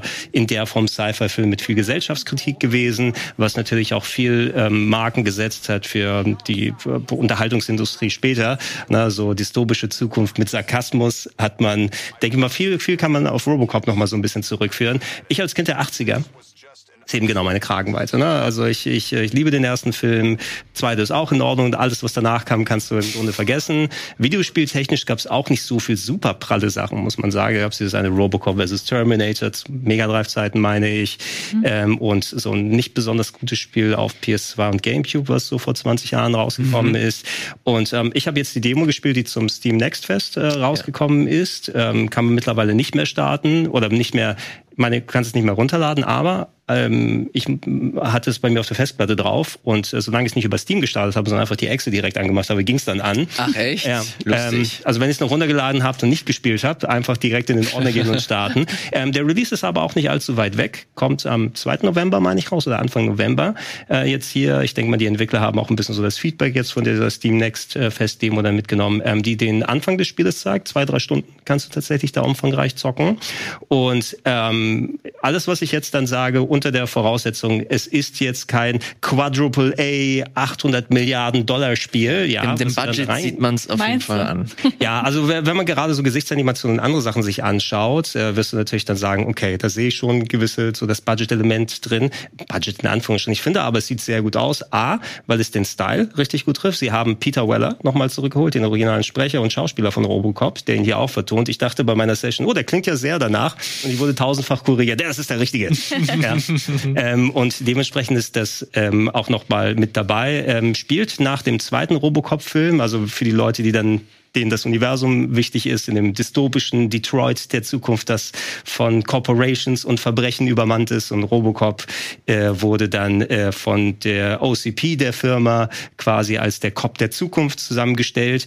Ähm, du bist dann nicht nur in verschiedenen Aufträgen unterwegs und läufst Ego-Shooter-mäßig darum, sondern du hast tatsächlich so eine Sandbox, wo du innerhalb von Städten einen gewissen Part rumlaufen kannst und machst dann nicht nur Robocop-typisch rumlaufen und ballern, äh, was einerseits übrigens auch sehr gut funktioniert. Das hat ein geiles Schussgefühl über die Ego-Perspektive. Du gehst auch langsam als Robocop, das fand ich geil. So ja, du, genau, du, du, du hast dieses Gefühl und du tankst tatsächlich, so wie du sagst, du tankst die Schüsse von den anderen, weil ich bin Robocop, ne? Komm, baller mich an und dann als ob man diese Sequenz aus Robocop 1 zu einem Videospiel gemacht hätte. Ähm, aber du musst auch Polizeiarbeit mit Robocop machen. Da gibt's so Sidequests ah. zum Beispiel. Du bist im Polizeirevier und sagst, hey Robocop, der zweite Schalter ist gerade nicht besetzt. Kannst du mir mal helfen? Dann stellst, stellst du dich dahin, dann kommen die Leute, oh, meine Katze ist verschwunden. Was denn fühlst du mir Robocop? und solche Sachen. Und auch, ähm, dass du so bei Sidequests rumlaufen kannst in dieser Sandbox, die so ein bisschen Yakuza-Style, würde ich sagen, ist. Also so ein kleineres Gebiet, wo du herumlaufen kannst und so verschiedene Quests sein können.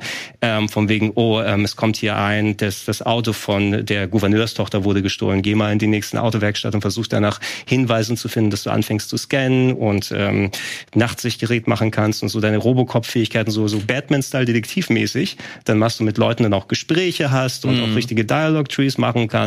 Ähm, alles, wie gesagt, komplett vertont und auch mit Peter Weller als Sprecher mit dabei. Und ich war super angetan davon. Ja, also äh, mir hat's echt Fun gemacht, weil ich dachte so, ey, die haben den Spirit von Robocop als Franchise äh, getroffen. Das Spiel macht Spaß. Es gibt nur einen Splatter-Faktor einigermaßen. Also es sprallert schon einigermaßen, wenn du auf die Gegner ja, aufballerst. Ich, ich habe mir ein Video äh, von dir angesehen und wirklich in alle zwei, drei Minuten, boah, boah, wie so, wie so ein kleiner Junge, das war voll süß. Ja, die, die haben natürlich den Blutfaktor extrem hochgedreht da und ähm, man muss sagen, die Gegner können zersplattern, aber jetzt nicht in drei Millionen Milliarden Teile Fallout-Style. Die können schon mal, da kann man einen Kopf fehlen oder Arme oder sowas weg, aber du kannst die Leichen nicht danach nochmal ballern für die, unsere Gorfians da draußen. Mhm. Also sie haben schon ein bisschen hier und da aufgepasst, das vielleicht nicht zu viel dann zu machen, aber es ist immer noch gewalttätig genug, um Robocop entsprechend auch zu entsprechen. Ähm, und ich, ich finde es einfach echt cool, auch wenn es eben, wie gesagt, kein Spiel ist, wo da ultra viel Budget verglichen mit so einem Spider-Man 2 oder anderen Sachen da drin ist. Aber ich bin näher dran an einem Robocop als an einem Spider-Man zum Beispiel und habe mich da mehr zu zu Hause gefühlt. Ich muss jetzt gucken, wenn das finale Spiel draußen ist, wie gut funktioniert diese Formel auf ein ganzes Spiel hinaus. Weil ich war jetzt in dieser kleinen Sandbox unterwegs, bin ich dann in anderen Sandboxen, da wo neue Aufträge ablaufen, sind da so Instanzen dabei, also Level, wo ich zwischendurch mal mich durch ein Hochhaus arbeite. Ähm, die haben auch storymäßig ein paar coole Sachen sich dann so überlegt mit so Flashbacks an sein Leben von Murphy, also der Polizist, der so Robocop mhm. geworfen, äh, geworden ist, die dann so auch ähm, tatsächlich mit deinem, wie so mit, mit deiner Wahrnehmung so spielen, ähm, auch gut emotionalisiert und und, alles gemacht. Und äh, wenn sich der Spaß hält und das irgendwie nicht dann zu sehr nichtig wird mit einem Upgrade-Pass, den du hast, so Rollenspielemente auch noch eine Experience ja. machen, durch Polizeiarbeit erledigen und die dann investieren eine bessere Heat Vision oder keine Ahnung, ne, was du da hast. äh, Finde ich, dass man tatsächlich echt einen coolen kleinen Geheimtipp hat und ich werde spielen auf jeden Fall und hoffe, dass es den ersten sehr guten Eindruck hält bei mir.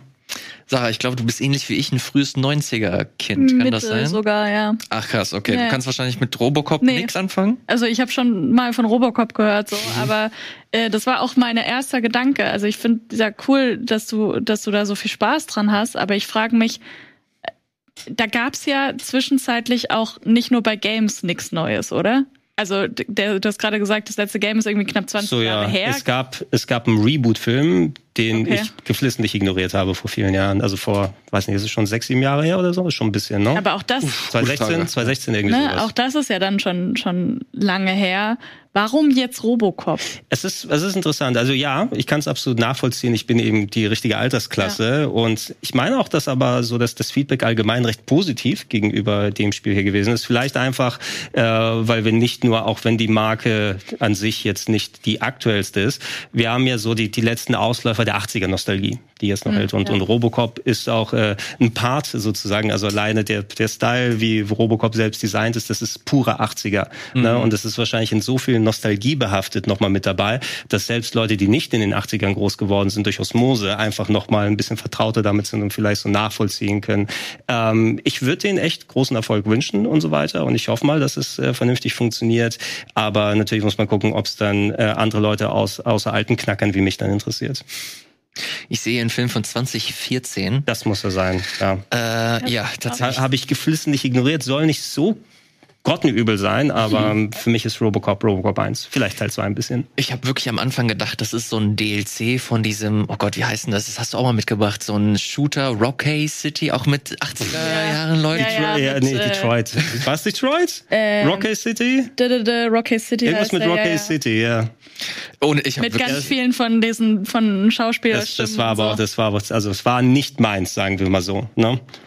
Crime Boss Rocket Crime City. Boss Rocket City. Zudem, ich meine, da hatten wir ja auch, glaube ich, drüber gesprochen. Wir hatten auf dem Sender nochmal eine Session, die, wo die Leute gespielt haben. Das Ding ist, wenn du ähm, richtige Schauspieler da reinholst, die dann Rollen verkörpern in deinem Spiel. Wir sind so durch GTA verwöhnt, was die mit äh, diesen Schauspielern anstellen, in welche Rollen die da reinpacken, was das Writing angeht von solchen Sachen. Dass außer ich bin Vanilla Ice und äh, ich verkaufe Diamonds, weil Ice ist in der Gangstersprache Diamanten, reicht für mich nicht. Mhm. No? Nee, da habe ich keinen, keinen Bezug dazu tatsächlich. Ist nicht äh, weiter schlimm. Dafür haben wir den äh, Gregor da. Robocop, äh, sagst du, kommt unter anderem für den PC.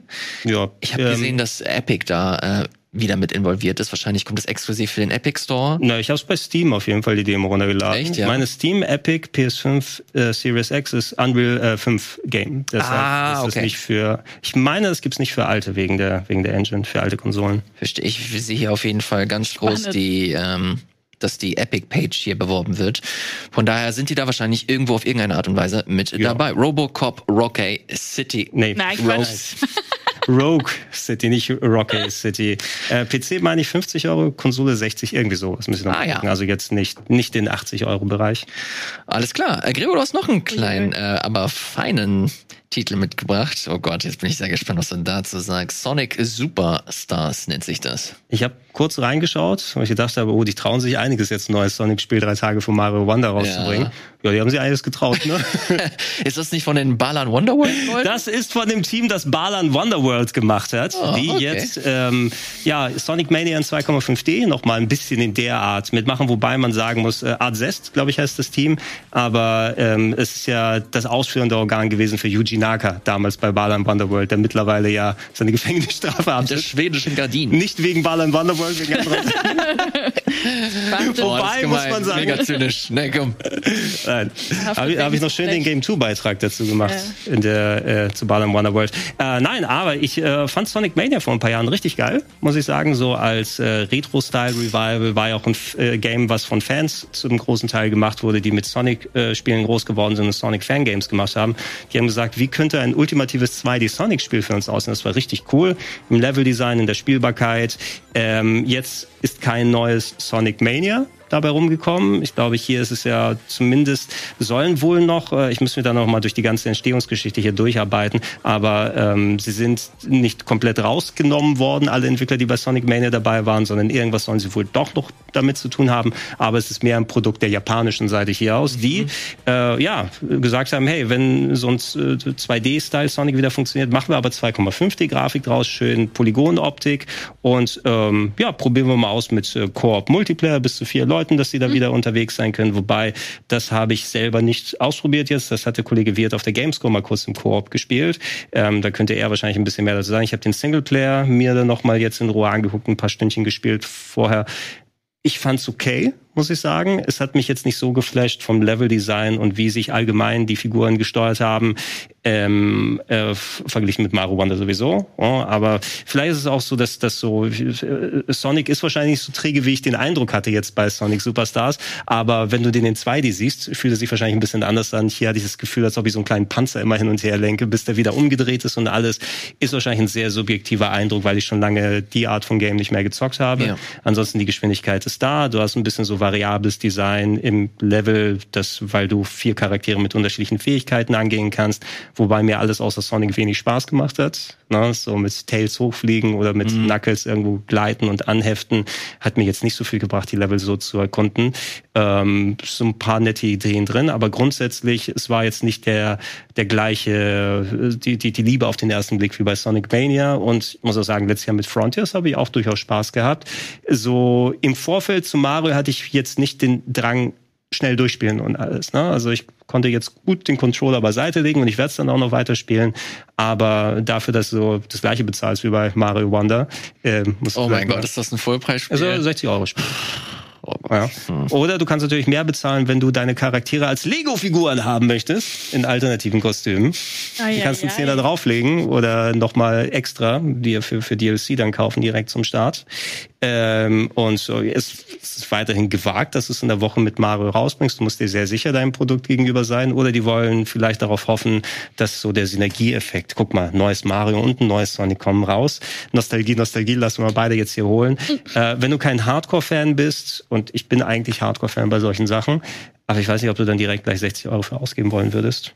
Weil, weil es hat mich nicht so geflasht bisher. Ey, mich, aber nicht schlecht. Mir tut schon fast ein bisschen, also ich fände es echt geil, wenn mal Mario wirklich so einen knallharten Konkurrenten hat. Und mit Sonic sehe ich auf jeden Fall das Maskottchen dahinter. Äh, bloß sehe ich die Qualität der äh, Spiele noch nicht so. Also es, es hört sich alles nach nett an, aber nicht nach herausragend. Vielleicht, vielleicht, ma vielleicht macht's Klick. Vielleicht war ich nicht beim richtigen Mindset, wo ich es gespielt naja, habe. Naja, aber ich habe mich ja äh, vorher ein bisschen umgehört und umgelesen und äh, da bist du ja nicht der einzige, äh, die einzige Person, die ähnlich denkt. Ich glaube, insgesamt ist das das ein sehr Medium-Spiel, äh, was jetzt nichts heißen soll. Also wenn man Bock auf äh, Sonic hat und auf die Welt, dann ist das natürlich äh, interessant. Aber keine Ahnung, ich, ich habe mir hier gerade das neue Spiel der Sonic Mania Devs angeschaut, das nicht Sonic heißt, sondern Penny's Big Breakaway. Ich weiß oh nicht, ob ich ja, das was sage. Das gab hier kurz, Direct, oder? Genau, das äh, wird für die äh, Switch unter anderem erscheinen und das sieht richtig toll aus. Wir sehen hier gerade Animationen, das versuche ich mal ein bisschen zu skippen. Ja, es war so ein bisschen 3D auch, ne? Genau, mit einem Jojo, äh, glaube ich, wenn ich mich nicht ganz irre. Ja. Ja, und das ist halt elementares äh, Spielelement, äh, dass du halt verschieden und anders einsetzen kannst, je nachdem, wie die Situation gerade äh, aufgestellt ist. Und das sieht halt wirklich toll aus. Jeder Frame ist interessant. Ich habe einfach große Lust, das zu spielen. Und das vermisse ich so ein bisschen bei, bei den Sonic-Spielen, diese Frische, diese, diese Leichtigkeit, die du unter anderem hier siehst. Und das das kommt für mich eher an einen, an einen Mario ran. Das ist eher so ein bisschen, machen wir jetzt unser Odyssey-Style. Ja, oder? total, total. Und diese, keine Ahnung, äh, vielleicht, vielleicht kann man das Ambition nennen, vielleicht ist das zu fies, aber das vermisse ich so ein bisschen bei neuen, bei neuen Sonic-Spielen. Die ruhen sich sehr stark auf dieses, ähm, ja, auf diesen sehr starken Markenwiedererkennungswerk von mhm. Sonic mhm. aus, aber so die Spiele an sich, also die sehen im Grunde genauso aus wie vor 20 Jahren, bloß halt mit schönerer Optik so. Ja, Sonic ist weiterhin eine Cash Cow, musst du sagen. Natürlich wird es dann auch äh, immer bedient werden mit neuen Spielen auf die eine oder andere Art. Und äh, da tust du Sonic Front ist ein bisschen unrecht, weil die haben schon da einiges ausprobiert, das nicht exakt das gleiche ist wie vorher. Ähm, müssen wir sehen, wie es tatsächlich bei Sonic Superstars jetzt war. Nicht, dass die Japaner sich gesagt haben, verdammt, die Amis haben das beste Sonic-Spiel ever gemacht mit Sonic Mania.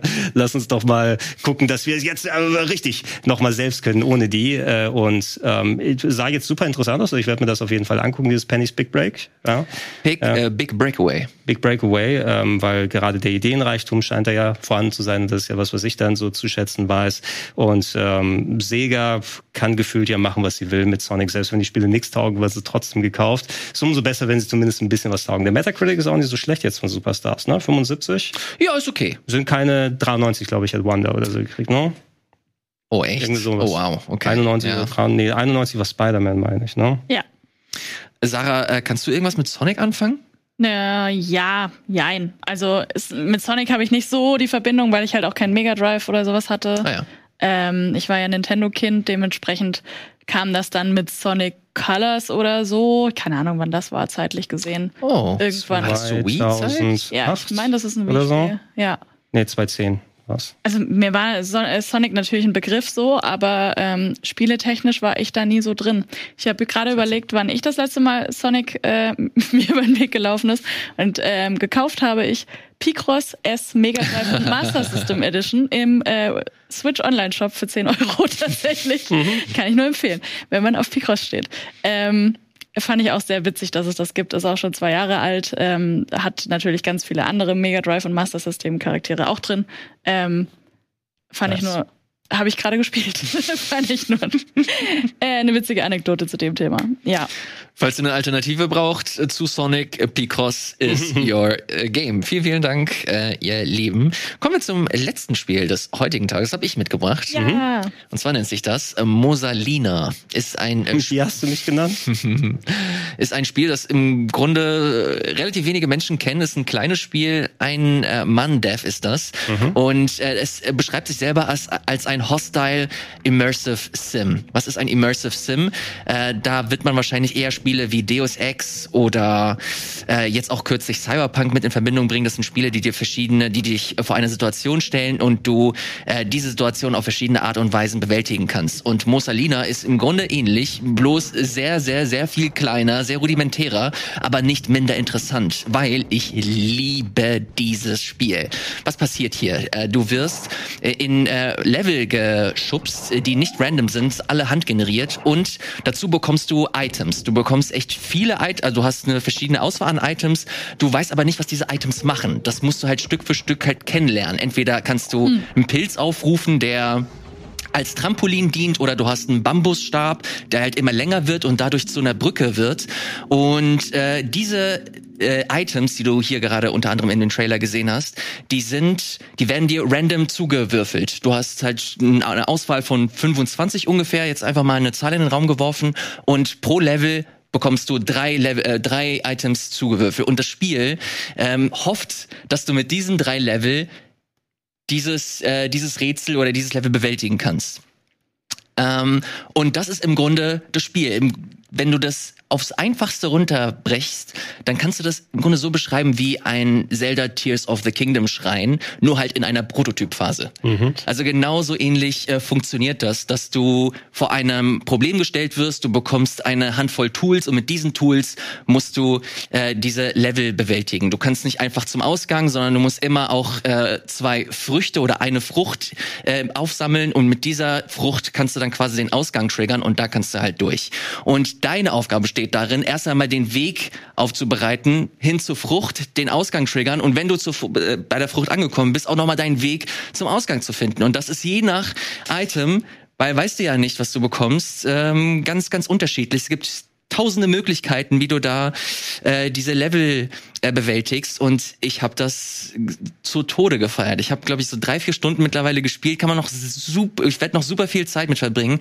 Kann sich auch eine Demo runterladen, wo ein paar Items mit dabei sind und wo einige schon mehrere Stunden mit verbracht haben.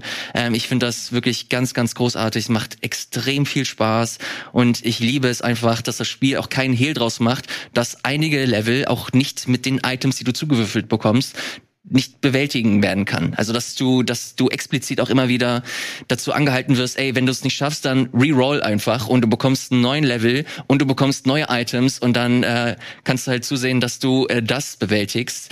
Und ja, wenn man vor allem Lust hat auf Herumexperimentieren, auf ähm, Rätsel, auf unkonventionelle Rätsel, dann ist äh, Mosalina auf jeden Fall ein Spiel, äh, das ich wärmstens empfehle. Kostet 5 Euro, ist aktuell für Steam erhältlich. Äh, leider nicht Steam Deck kompatibel, als ich zuletzt gesehen habe. Gibt es leider auch nicht für die Switch. Es wäre ein perfektes Handheld-Ding. Aber äh, nichtsdestotrotz hat mich das Spiel, und das schaffen echt wenige, äh, vor dem PC ähm, geschubst, um es halt auch wirklich zu spielen. Das äh, mache ich nicht so gerne. Bei Mosalina habe ich eine Ausnahme gemacht. Ich bin da sehr speziell, glaube ich, mit meinem Spielegeschmack. Ich weiß ehrlich gesagt nicht, ob das euch irgendwas gibt. Sehr gut aus, muss ich sagen. Also von wegen aus, ich mag kleine Puzzle-Games, gerade die dich nochmal ein bisschen so anders beanspruchen. Während du erzählst, habe ich nochmal gerade geguckt, aber dann hast du gesagt, gibt's ja nur für den PC.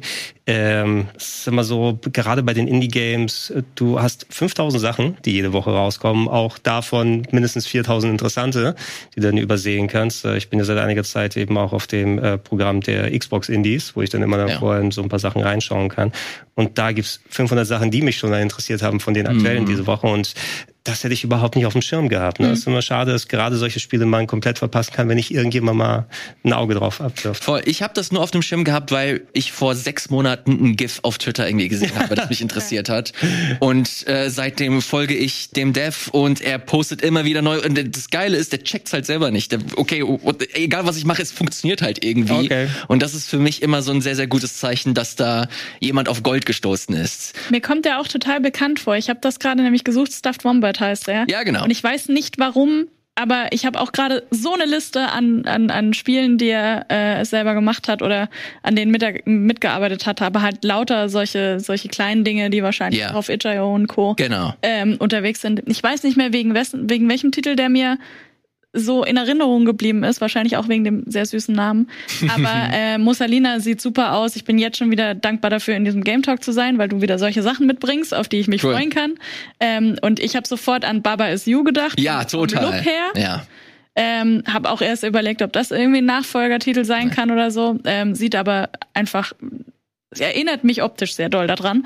Ähm, da hatte ich nur die, das Problem, dass das so schnell so exponentiell schwer für mich geworden ist und ich dann mhm. die Lust dran verloren habe, weil ich ungerne bei Rätseln irgendwie nachgucke und dann nehme ich mir aber trotzdem den kompletten Spielspaß, indem ich es dann gar nicht weiterspiele, weil ich frustriert bin. Aber durch dieses random generierte, was die Items angeht, was du gerade beschrieben hast, könnte das tatsächlich was für mich sein. Absolut. Äh, das Ding ist hier auch, dass äh, das Spiel gar nicht will, dass du eine, eine scheiß Zeit hast, sondern es ist mhm. wirklich zu 100 Prozent experimentier, hab Spaß und wenn es nicht funktioniert, scheiß drauf, nutzt andere Items, mach ein neues Level und es funktioniert einfach immer. Ich habe wirklich so viel Freude, erst einmal zu checken, okay, was für Items habe ich jetzt hier gerade? Dann hast du auf einmal so, ein, so eine Kröte, die du, die du werfen kannst und dann springt die da so rum und dann springt sie auf einen Stachel und dann ist sie tot, aber gleichzeitig ist sie auch eine Plattform geworden, äh, mit der du die Stacheln überwinden kannst. Dann hast du halt Fische, die entweder tot sind oder auch so rumhoppeln und du sie auch gleichzeitig als Plattform nutzen kannst und sie können auch nach oben hoppeln. Das bedeutet, du kannst auf den Fisch drauf und dann kannst an Höhe gewinnen. Dann hast du Pfeile natürlich, die du auch aneinander stacken kannst und so wie in Tears of the Kingdom so eine Brücke bauen kannst. Und das sind halt nicht mal alle Items, die ich, ich habe noch mindestens die Hälfte, die ich nicht gesehen habe. Und ich freue mich da einfach schon tierisch, äh, tierisch drauf, mir das nochmal anzusehen und äh, mehr Items mir anzugucken und zu schauen, äh, wie groß das Potenzial eigentlich ist. Und für fünf Euro äh, möchte ich da auf jeden Fall zumindest mein Siegel dahinter klemmen und sagen, guckt euch das unbedingt an, falls ihr Interesse habt, habt an äh, Rätselspielen, bisschen Plattformer und mal unkonventionelle äh, Spiele auszuprobieren. Darf ich auch mal eine Indie-Game-Empfehlung reinwerfen? Klar, sehr gerne. gerade dran denken, ähm, kannst du mal dieses Spiel Isles of Sea and Sky Oh, das kenne ich, glaube ich. Äh, Isles of Sea and Sky kommt nächstes Jahr hoffentlich raus. Ich habe es, glaube ich, vor drei oder vier Jahren auf Kickstarter unterstützt. Damals hieß es aber noch anders. Da hieß es äh, Akura, A-K-U-R-R, äh, wie auch immer. Akura, so wie man spricht. A-K-U-R-R. Egal. Ähm, es ist ein Indie-Game. Ich meine auch äh, jetzt nicht von einem riesigen Team, sondern vielleicht sogar von einer Person. Ähm, ich habe es bei Kickstarter unterstützt, weil es essentiell The Legend of Zelda, aber Sokoban-Style ist. Also Sokoban, das Schiebepuzzle, wo mhm. man die Kisten in richtige Ecken ja machen muss. Ja, ja. Und ähm, ja, da gab's, da hatte ich die Demo mal runtergeladen. Ich fand es so gut, dass ich es auf Kickstarter unterstützt habe. Und es hat äh, seit den letzten Jahren äh, wurde immer weiter fleißig dran ähm, gearbeitet. Mittlerweile eine Umbenennung in Isles of Sea and Sky. Äh, ein bisschen generischerer Titel, aber ich hoffe, der funktioniert für die dann. Und äh, ich hatte damals mit der Demo vor ein paar Jahren. Oh, das sieht toll aus. Äh, und äh, gerade von wegen so Puzzles und andere Sachen und Zelda funktioniert für mich ja sowieso immer. Demo kann man sich runterladen, also die ich auch dann damals schon bei bei Kickstarter schon wahrscheinlich spielen konnte. Und es steht hier Release erstes Quartal 2024. Ich hoffe, dass sie endlich mal bald damit mhm. soweit sind. Musste ich nur gerade denken, wo du schon mal, mal Puzzles und eigenständig und ja. das ist mir gerade mal eingeploppt. Voll cool, vielen Dank, dass du das mitgebracht hast. Das sieht ja. geil aus. Isles äh, auf Sea and Sky nennt sich das. Ja. Cool. Vielen Dank, äh, lieber Gregor. Das war's tatsächlich. Wir sind fertig hier mit dem äh, Game Talk. Nächste Woche, ich muss kurz nachdenken, Alan Wake 2. Ui. Wenn es passt, Metal Gear Collection. Ui. Müsst ihr nicht wissen, ob du was taugt. Ja, weiß ich nicht. Wirst, ja du, wirst du mitbringen wahrscheinlich nächste Woche. Ich mal schauen, ja, ich will auf jeden Fall reingucken, äh, muss ich nur zeitlich dann schaffen. Vielen Dank, dass ihr mit dabei wart. Vielen Dank, Sarah, dass du äh, jetzt schon zum zweiten Mal hintereinander hier die äh, Stange gehalten hast. Du bist jederzeit eingeladen. Wenn du das Gefühl hast, du hast ein Spiel gespielt, über das du sprechen musst, äh, shoot mir ein Message und du wirst hier sein. Ja, sehr gerne. So machen wir das. Aber nächste Woche könnt ihr schön ohne mich euch gruseln. Da wird äh, wird da sein. Sehr gut. Und der wird, glaube ich, Alan Wake 2 spielen. Vielleicht ich auch, vielleicht Gregor. You will see.